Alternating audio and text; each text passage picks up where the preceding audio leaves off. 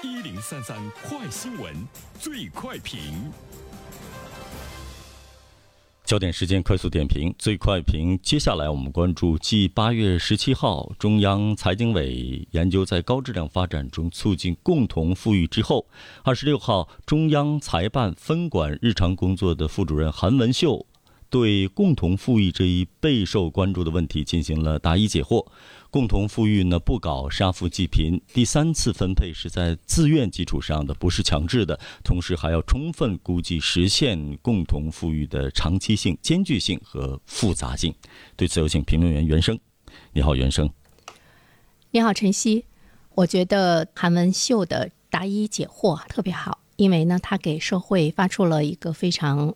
清晰的信息，呃，如何来理解共同富裕？而且呢，它对稳定社会预期呢，也起到了非常好的作用哈，不会回到以前的所谓的平均主义。所以呢，对于现实生活中的那富人们，内心呢会安定一些哈，就是不要慌啊，中国的共同富裕不会呢回到平均主义的那个时期，因为。社会总是在不断的前进和发展的，而且呢，人们对于共同富裕的理解有着更多的一个时代的意义和特色。呃，他的这篇答疑解惑出来之后呢，也有很多的专家和学者也做了呢更多方面的一个解释。那我们今天的这个评论呢，也是来做一个解读吧。啊，首先呢，我们注意到呢，共同富裕呢，它是我国经济发展到现阶段的一个必然的。要求发展到现在，如何实现共同富裕？它是社会、是经济，也是人民的一个必然的要求。当然，它是非常的艰巨，也是很复杂。所以呢，它是长期性，就它是一个中长期的一个目标。共同富裕它是制度性的、体系性的一种概念，并不是消灭人和人之间收入的差距。晨曦他付出的劳动比我多，他比我辛苦，那么他挣的就一定要比我多。就这里面呢，他一定呢是要依旧是要调动人们的积极性，一种呢这个创新性。所以呢，对于共同富裕的这个含义，我们可以从这些方面哈来加以理解。一方面的话呢，就是我们将进入到一个高质量发展的阶段。所谓的高质量发展，就是我们今天。已经成了这个小康社会，在这个基础上，怎么样做大蛋糕和分好蛋糕这两件事情，这个高质量的发展，它是一个要。普遍的来提高城乡居民收入的水平，逐步的来缩小呢分配的差距，就是我们今天的生活品质，所有人的生活品质和过去相比呢，都应该呢有很大的不同。第二方面的话呢，我们注意到它是一个中长期的目标，会是在未来的几十年，大家呢逐渐的来实现呢这个共同富裕。对于中国的改革开放呢，它依然呢是要继续的在新的时期更加共同富裕。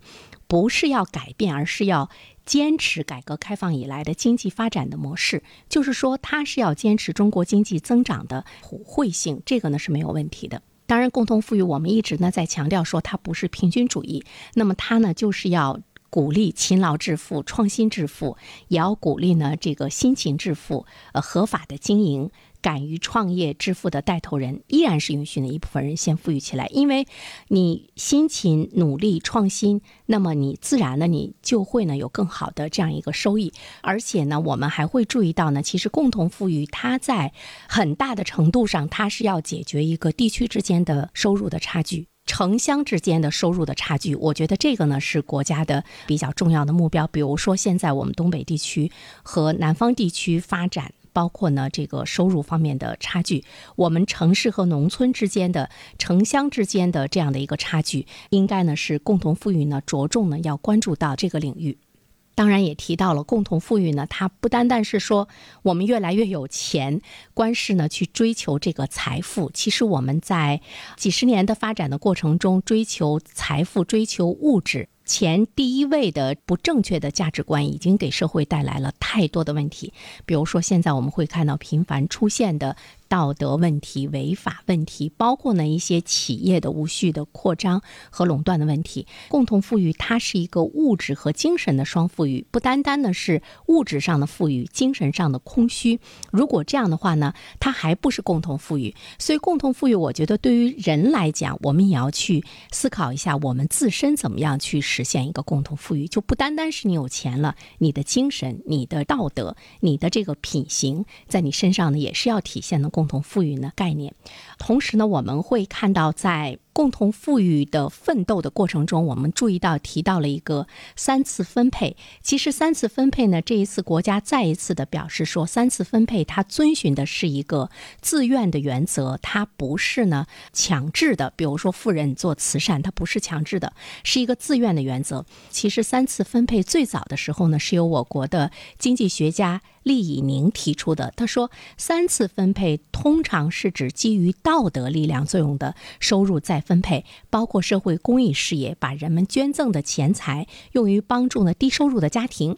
所以呢，对于现在已经富裕起来的一些企业和个人来讲，是需要呢道德。上升到了一定的高度的时候，你可能才会更多的呢去做慈善。而对于社会政府来说呢，它也是呢基于这个道德力量的作用来进行的一次呢再分配。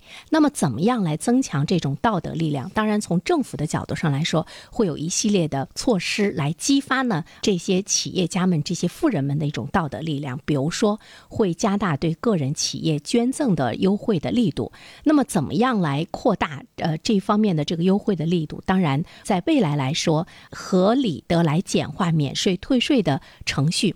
让企业和个人真正的享受到捐赠相关税收优惠的这样一个好处，增强企业、增强个人的这种道德的力量，加大呢社会的影响力，使得他们能够呢有呢这样的有道德的行为。进一步的呢会加强法律的作用，就是怎么样来推行反垄断措施。在近期我们看到，对于很多互联网企业的规范整治呢，已经呢是出现端倪。在未来来说呢，会更加的呢加大呢反垄断措施方面的。一些这个政策，有机会呢，我们在以后的节目中再继续呢来做解读。好了，晨曦，感谢原生。各位听友，大家好，我是原生。最近我解读的《人性的弱点》这本书在喜马拉雅上线了，欢迎大家前去收听。如果你想听到我解读的更多的书籍，欢迎关注原生读书小程序。谢谢你。